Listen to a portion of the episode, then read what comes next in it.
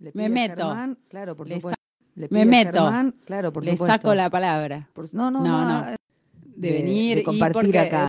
tres minutos. No, Es eso eh, nada, hay crear comunidad. Yo creo, creo fuertemente que hay que crear comunidad y es muy difícil cuando las decisiones políticas terminamos peleando nosotros, ¿no? Porque uno entonces nada termina que en definitiva son los que en general corrompen, no colaboran. Eh, ciudades tan pequeñas como Chacabuco eso se ve muy claramente. Mucho más. Mucho más. Así que todo, Sole, Elisa, no sé qué, son recopadas, piensa y lo toma desde su perspectiva, Por cierto, la tarde eh, es muy probable que estás de kilómetro 5. corridas, estada. Pero bueno, este es una... Primero tengo que toser porque todavía Para- las, para los la próximos seguidilla. invitada, Karina, si estoy escuchando mal. No, no. A ver. no. Eh, enseña semiología, enseña semiología, eres de lectura y escritura, y viajera, 2008, editorial dedicada a la literaria con énfasis en la poesía. Ya ahí Es, es, es eh, valiente. ambos espacios A ver. Habla, no sé, fíjate. Ponelo en otro. Habla, Juli. escucho Tenés que abrir nada, otro, nada. subir otro. A ver. Eh, les contaba entonces que dedicada a literatura contemporánea, Abasto, donde se sueña y se trabaja con letras. Se desempeña como editora, traductora y El Mundo. Para Nocturna Editora ha traducido estos libros de, no, no sé francés, Ujú. Anne Dufourmont, Sueño y la mujer y el sacrificio, y fue una de las Congreso cuando se en 2006 La pérdida o la perdida en Viajera 2011, Mis peores poemas de amor y luego en versión bilingüe My Work, pronunciarlo bien. En 2016 apareció Amor Atada. En 2021 se publicó en Chile el volumen tercero Amarama de Casa por editora Lisboa. También en 2021 salieron Esplendor por ediciones en danza y dedicatorias por Bajo la Luna. Con poemas de estos libros ha participado de la primera edición de Poesía Ya en el CCK. Mació ha ganado premios y subsidios literarios con varios de sus libros. Sus poemas fueron traducidos al inglés, portugués e italiano, puestos en escena en varias ocasiones y publicados en diversas antologías nacionales e internacionales. Ha participado de festivales en todo el mundo, como el de Medellín, Colombia, Lima, Perú, Encuentro de Poetas Mujeres en México, Horas de Junio en la Universidad de Sonora, México, Las Dos Orillas, Montevideo, Uruguay, La Marché de la Poesía de París, invento que sé francés, perdón, Francia, el Encuentro de Poesía y Traducción de la Universidad de Texas, Estados Unidos, y en la Universidad de Calabria, Cosenza, Italia. La literatura como viaje, traducción y transformación es el corazón de todos sus proyectos. Qué tremenda biografía, o sea, tremendo camino de vida. Hola Karina, ¿cómo estás? Hola, no pensé que ibas a leer todo, Juli, gracias. Está bueno. Está bueno que te conozcan, que sepan nada, cómo, cómo trabajaste, ¿no? Tanto tiempo en tantos proyectos y en, en tantas cosas diversas que, que parecen centrarse en dos cuestiones. Una es la divulgación de los textos literarios de otros y otra es la propia escritura, Sí, ¿no? sí, es, es eh, exactamente eso, va, va por ahí. Eh, te hago una pregunta técnica. ¿se escucha bien? Perfecto, yo te estoy escuchando perfecto, sí. Bien, entonces, genial. Eh, te decía que se trata de divulgar textos poéticos, sobre todo de poesía actual, y mm, seguir escribiendo. ¿Y, cómo fue? Porque, digo, mm, esto surgió en paralelo, surgió mm, de manera, primero uno, digamos, primero la escritura personal y después la difusión de otros escritores, ¿o cómo fue? Eh, no, viste que la poesía siempre empezás como quien no quiere la cosa, mirando para otro lado, estás escribiendo, de pronto te hallás que estás cortando tus oraciones. Y alguien te dice, en mi caso, una poeta y profe que me ayudó un montón y que fue mi primer taller literario, Delfina Moschietti, Tremendo. te dice, che, escribís poesía. Y a partir de ahí te vas como enterando un poco de este camino que es muy raro y a la vez hermoso. Y vas viendo que mucha gente escribe poesía también sin saberlo, o directamente escribe sin saberlo, o le gustaría, digamos, probar la escritura. Y me encanta tratar de alentar eso, de impulsarlo, de difundirlo. Eh, hay, hay varias teorías, ¿no? Acerca de por qué la escritura y demás, que acá poco importan, porque acá lo que importa es, ¿por qué digo, en, en definitiva, eh, tu, tu, destino o tu opción en, en tu destino de vida personal aparece la literatura tan fuertemente? Uy, qué pregunta difícil. Sí, eh, voy a contestarla. ¿eh? Sí. A mí me gusta contestar lo que me preguntan de alguna manera, así que lo voy a intentar. Eh, supongo que cuando tenés mucha imaginación y mm, mucha sensibilidad, a pesar de parecer diciendo tengo mucha sensibilidad, una ñoña, eh, creo que tenés que hacer algo con el arte, lo que sea. Yo encontré tempranamente que me gustaban mucho las palabras, que tenía mucha facilidad para entenderme con ellas, o al menos creer que me entendía con ellas, y de ahí en más eh, largarme a leer todo lo que encontrara, porque desde muy chica leí todo lo que encontraba a mi paso, y mm, largarme a escribir, o sea, para mí la escritura es el aire, casi te diría. O sea, si, si no hago algo con la escritura todos los días, es como muy árido. Necesito hacer algo con la escritura. Cuando digo necesito hacer algo con la escritura, no es simplemente escribir, que no es simplemente tampoco, pero estar en relación con alguien que está escribiendo, estar leyendo a otros autores, autoras, eh, estar en contacto con poetas, todo eso es fundamental. Eh, vos hablas un poco de una realidad no árida y de la escritura como su opuesto, como si la escritura fuera fértil. Sí. ¿E-, ¿Es, fértil la escritura o, a veces no? La escritura eh, hace lo que quiere. Después vos eh, tratás de poner un punto de vista sobre eso que te puede, digamos, impulsar a seguir escribiendo. Para mí, y desde lo que hago también con los talleres y la editorial, considero que estar escribiendo eh, te alimenta y entonces en ese punto te da aire y te da vida y podemos decir que es fértil. Más allá de que lo que escribas por ahí no valga la pena, no importa, el ejercicio de la escritura o el ejercicio de estar en contacto con algo creativo, me parece que te ayuda a vivir una vida más plena. Mira todo lo que te digo. Es un montón, sí. Eh, eh, eh, coincido con vos, pero digo, esto de, de, pensar en la plenitud de la vida, ¿no? A través de la escritura, para quienes escribimos es fundamental. Uno como, bueno, no puede pensar en estar vivo sin respirar, no puede pensar en estar vivo sin literatura, ¿no? Eh, pero la, pregunta, la que iba yo es, ¿también la escritura es un poco perderse? Sí, sí, perderse, por supuesto. O sea, es, eh, viste que es esa tensión cuando escribís entre estar en control sobre lo que va saliendo y ya perderte en lo que va saliendo y dejarte influenciar por eso y que la escritura te empiece a hablar más que vos la estés escribiendo. Sería algo así que es muy paradojal en un punto, pero que a la vez requiere estar en ese momento y, dejarse ir en ese momento, o sea, no estar en otro lado, no te puedes desdoblar adentro de la escritura, si bien para escribir tenés que estar siempre desdoblándote.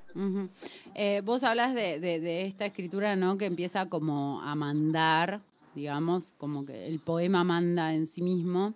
Y mi pregunta ahora viene eh, a colación de, em, ¿consideras que la, escritura personal, digo, en ese en esa mm, búsqueda que aparece en una voz casi que uno no domina, eh, em, a veces busca emparentarse, em, digamos, racionalmente con otros escritores o con otra estética en vez de escucharse a sí misma? ¿Qué, crees respecto de eso? Sí, es una, una pregunta, primero súper importante porque también va a cómo surge la escritura en, en cada uno, en cada una. Quiero decir, es imposible empezar a escribir sin tener en, en tu cabeza y en tu cuerpo, en, toda tu vibración, las lecturas que hiciste durante toda tu vida y también tener todo lo que escuchas o ves en relación al arte, porque para mí, digo, y en relación a la vida, la poesía y la vida para mí están íntimamente relacionadas.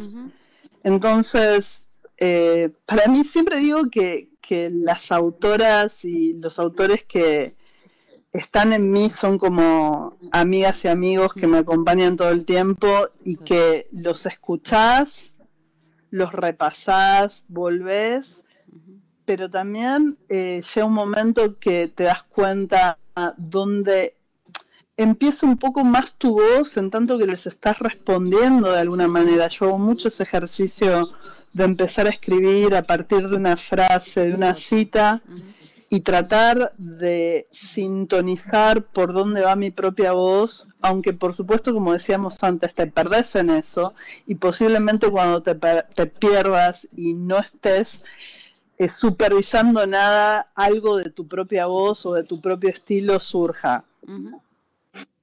Pero es muy difícil. Es muy difícil, ¿no? Y además, digo, hay, hay también mandatos eh, históricos en qué momento uno está escribiendo. Digo, una cosa era la, poesía de los 90, otra cosa la poesía del 2000, 2010, ¿no? Y la que sucede ahora. ¿Crees que hay como una especie de, de mandato cultural de cómo hay que escribir en determinada época?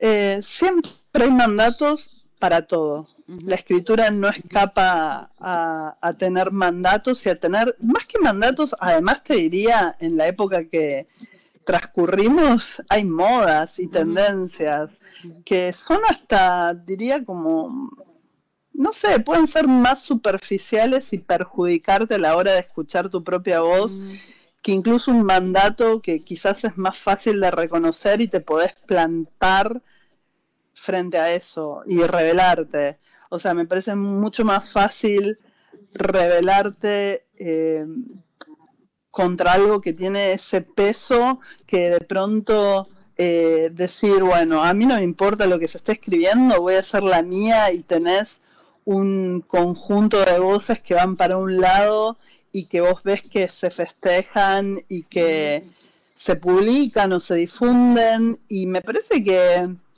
digamos eso está creo que también en todas las épocas eh, simplemente que ahora tenemos mucha pantalla y entonces la pantalla nos permite que todas las ocurrencias que también tienen que ver con estas modas eh, se puedan plasmar y difundir de alguna manera.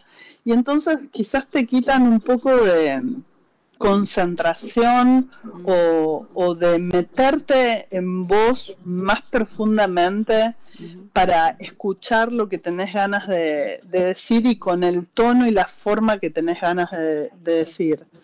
O sea que no es tan fácil también dejar de escuchar el ruido. Para mí hay un punto donde tenemos mucho ruido y tenés que decir, bueno, ahora me retiro y veo que hago con este ruido, también hay que transformarlo, o sea, porque no es que lo podés negar, de alguna forma está internalizado y, eso se tiene que transformar en otra cosa. Totalmente. Eh, coincido en casi todo lo, lo que decías.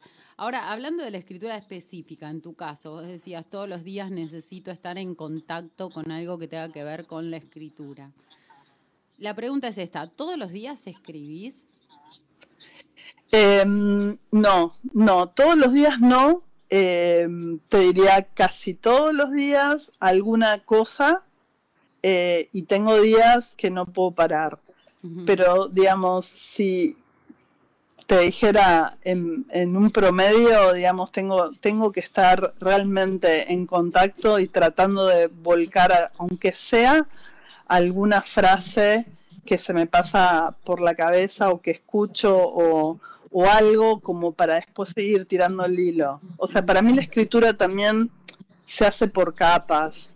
Eh, tenés un momento donde baja algo y, y, después volvés, desarrollás, te quedas ahí, empezás a jugar, empezás a probar cosas. Entonces, es todo un proceso que me gusta estar muy en contacto, o sea, porque me hace bien, porque me hace feliz, también porque me frustra, pero es parte del juego. Bueno, sí, sin frustración no habría vuelta a la escritura, ¿no? Es, como el, no alcanzar a decir nunca. Totalmente. Eh, decías, todos los días no escribo.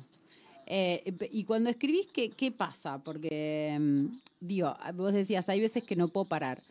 Pero ¿de qué depende? ¿De qué depende que no pueda parar? Claro, porque si hay días que no y hay días que no puedes parar, digo, de, eh, es una linda pregunta. Voy a contestar primero de una manera muy general, que es la vida, cosas que pasan. Em, hay, veces que estás más conectada con, con alguna sensación, con alguna experiencia, con alguna música, eh, estás tan conectada que yo te diría, en mi caso, hasta estoy interferida y si no hago algo con eso, va a seguir sonando en mí hasta que haga algo con eso. También en ese sentido digo, es algo que yo dejo que me pase, porque vos también podés decir, bueno, listo, no tengo tiempo, ponele que es la gran, gran, gran excusa, no tengo tiempo, no tengo espacio, no puedo, y, y eso relegarlo. Todo, todo mi entrenamiento es para lo contrario, para darle paso a eso. Y muchas veces también forzando tiempos, o sea, si me tengo que quedar a la noche o si tengo que mover algún horario para poder eh, dejar que pase la escritura, lo voy a hacer. O si se tiene que quemar la comida, como digo yo siempre. Bueno, si se tiene que quemar la comida, que se queme, porque estás con la frase ahí. Bueno, me ha pasado, me ha pasado. Eh, soy de las personas que pueden llegar a quemar arroz, así que... Sí, sí, yo, yo huevo, huevo duro, o sea, estoy peor, me parece que ya llegué a una categoría que, que es, eh, nada, complicada. Es que te distraes, y ahí es donde, como vos decías antes, te perdés, o sea, ¿qué importa que había alrededor? O sea, hay que, hay que dejar que pase eso, porque es bastante inusual también, por más que te pase a menudo, cada vez que pasa es inusual, es extraordinario. Esto de perderse, vos decías, en la escritura te perdés, pero hay, hay un texto, ahora no me, voy a, no me voy a acordar el nombre de la autora, quizás vos lo conozcas, que se llama Una guía para perderse y habla de las distintas formas de perderse, ¿no? Rebeca Solnit. es un libro hermoso. Hermoso. Este, y viste que dice, bueno, hay, hay, hay veces que te perdés y no podés retornar, ¿no? No hay regreso. Eh, hay veces que te perdés eh, para ser encontrado, ¿no? Y, esta pérdida en la escritura, ¿cómo sería? Eh, ¿Volvés igual, digo, después de escribir un poema o ya sos ya hay algo ahí que te atravesó y te deja de, diferente. Mira, yo creo que la pérdida está siempre. Creo que vamos a pérdida y no lo digo como algo negativo, digo eh, partir de ir a pérdida em, te abre muchas posibilidades. Em, creo que, que vamos a pérdida porque siempre hay un vacío y digamos, la vida también tiene un límite. Entonces vamos a pérdida, pero ¿qué podemos hacer con eso? Es la pregunta. En, en este libro, en el arte de perderse, e, es, un libro que habla desde una óptica también muy biográfica y muy digamos, antropológica, eso me encanta porque además tiene una escritura muy linda. Y me parece que hay, hay, un, un eje que para mí es muy importante y también lo, tomo desde el libro y más allá, que es el viaje. Eh, el viaje te plantea esto de un movimiento que puede ser físico, pero que también es un movimiento interno. No, existe desplazarte físicamente si vos de eso no tenés un movimiento interno. Me parece que con la escritura es lo mismo. Entonces hay un punto donde cuando la experiencia del viajar, que para mí es muy análogo, análoga a esa experiencia, la escritura, eh, llegar a un lugar es casi la excusa para moverte y ver qué pasa y descubrir algo. O sea, en el camino descubrir algo, por más que vas a pérdida. o sea, siempre tengo una frase de una amiga mía se ríe mucho que sobre todo cuando estás haciendo traducción y cuando estás haciendo traducción de poesía más, es como arrancar diciendo, mira, esto es imposible, o también he dicho, ya está todo perdido, es, no lo vamos a hacer, no lo podemos lograr, pero hagámoslo. O sea, ¿qué, qué va a pasar? interesante, porque yo, iba a esa pregunta, bueno, en esta pérdida, ¿no? Que, que significa la escritura, que también es un hallazgo, pero también implica ese movimiento que vos decías hoy, un movimiento, un desplazamiento interior. Digo, la traducción que es el, desplazamiento de, una escritura, de un lenguaje a otro. Sí. Hay, hay pérdidas y hay hallazgos. Digo, ¿qué te pasa con eso? Porque no es fácil traducir, ¿no? No, es, eh, es muy difícil y pone en escena en realidad de una manera súper extrema, radical, potente, concreta, todo lo que enfrentamos a la hora de escribir en nuestra propia lengua, pero pasamos por alto. O sea, te diría que, que digamos, estar en contacto con la traducción o con otras lenguas hace que puedas volver a tu lengua de una manera donde nada es transparente. Y ahí está la gracia, o sea, ahí te das cuenta verdaderamente que lo que querés decir siempre va a ser menos que lo que pensaste, soñaste, sentiste. Pero de todas maneras, ese salto implica una audacia y una aventura que está buenísima. Total. Total. La adrenalina del salto, ¿no? ¿Quién te la quita, digo, en definitiva, después de haber entrado a la escritura? ¿Quién te quita lo bailado, o de haber entrado a la traducción, total. Eh, yo me quedaría charlando con vos siete días más.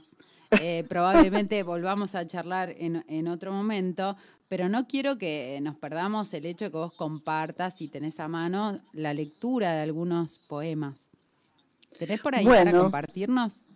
Sí, claro, claro. Me traje, me traje todos los libritos como para ver qué onda. Dale, con lo que quieras.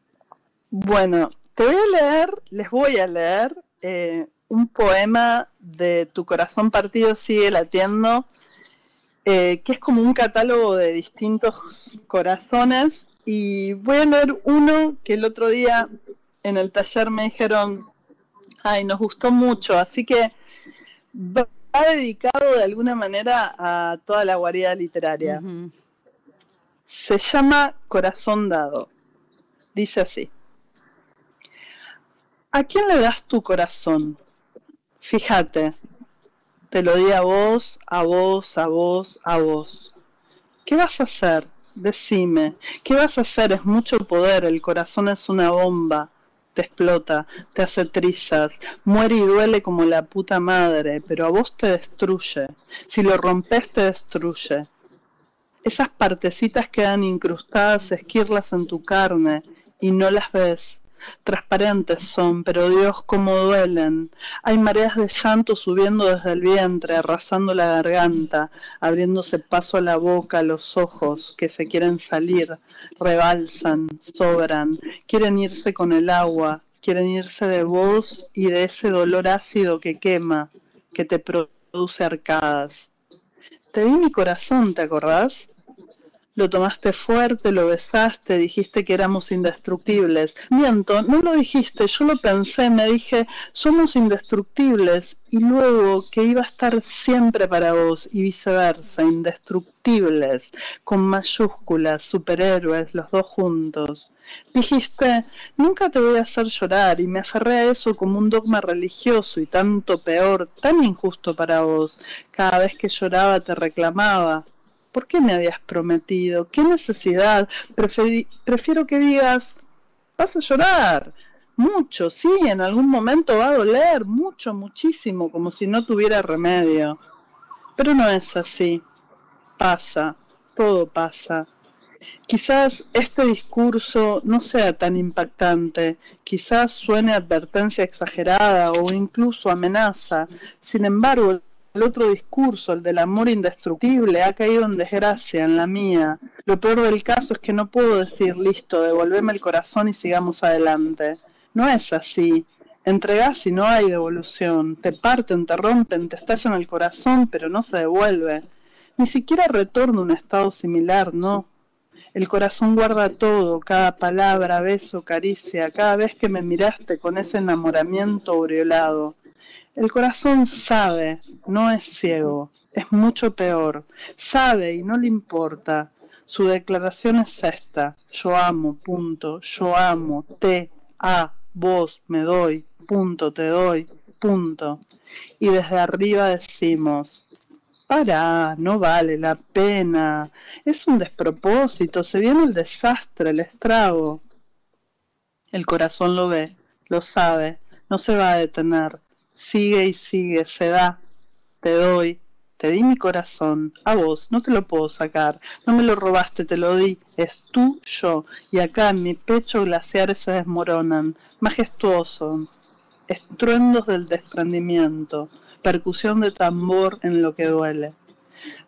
Por eso, fíjate a quién le das tu corazón, no reclames luego, no hay devolución y la letra no es chiquita, está clara.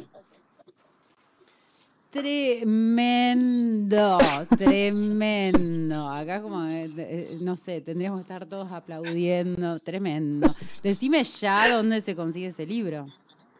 Este libro se consigue por Viajera Editorial, es eh, de la colección Bolsillo que viene ilustrado por distintos artistas y mm, entran a la página y lo pueden comprar ahí.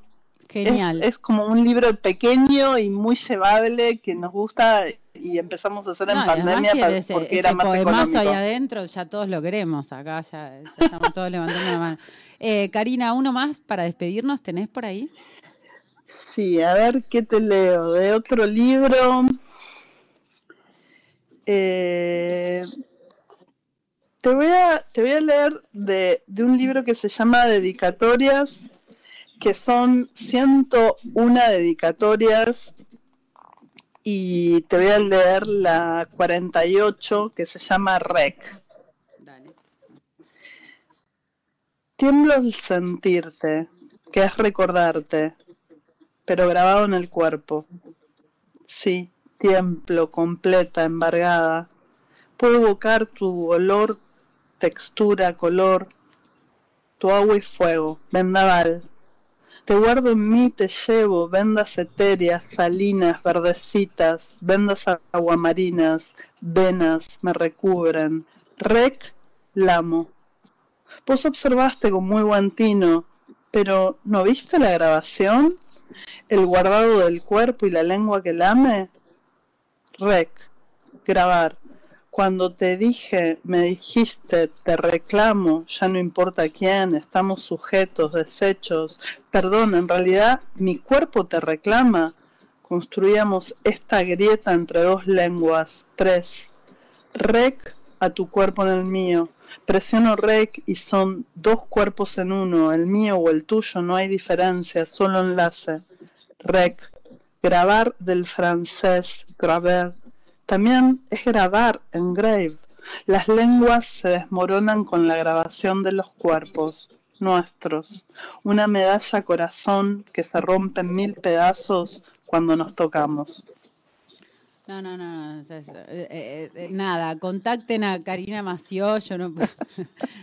no, necesitamos otro día, necesitamos otro día porque queremos escuchar más poemas tuyos, queremos hablar de la editorial y de tantas cosas más, de esto de dar clases y a la vez escribir, bueno... Nos quedaron mil cosas pendientes. Te quiero agradecer profundamente que te hayas sumado acá esta caravana de poetas que pasa todos los martes en esto que yo digo que es un oasis, ¿no? Dentro de la radio, un martes 11 de la mañana, estar hablando de poesía prácticamente una hora es un montón. Tal cual, tal cual, y la pasé muy, muy bien. Y cuando quieras, seguimos hablando porque la verdad que hermoso el espacio y como vos decís, es un oasis, o sea, es un oasis a la mañana. Exacto. Hermoso. Eh, te mando un abrazo gigante. Eh, Abrazote. Acá la despedíamos a Karina Mació, búsquenla, léanla, compren sus libros. Eh, son las 12 del mediodía y así termina Kilómetro Cero. El WhatsApp, el WhatsApp de Kilómetro Cero es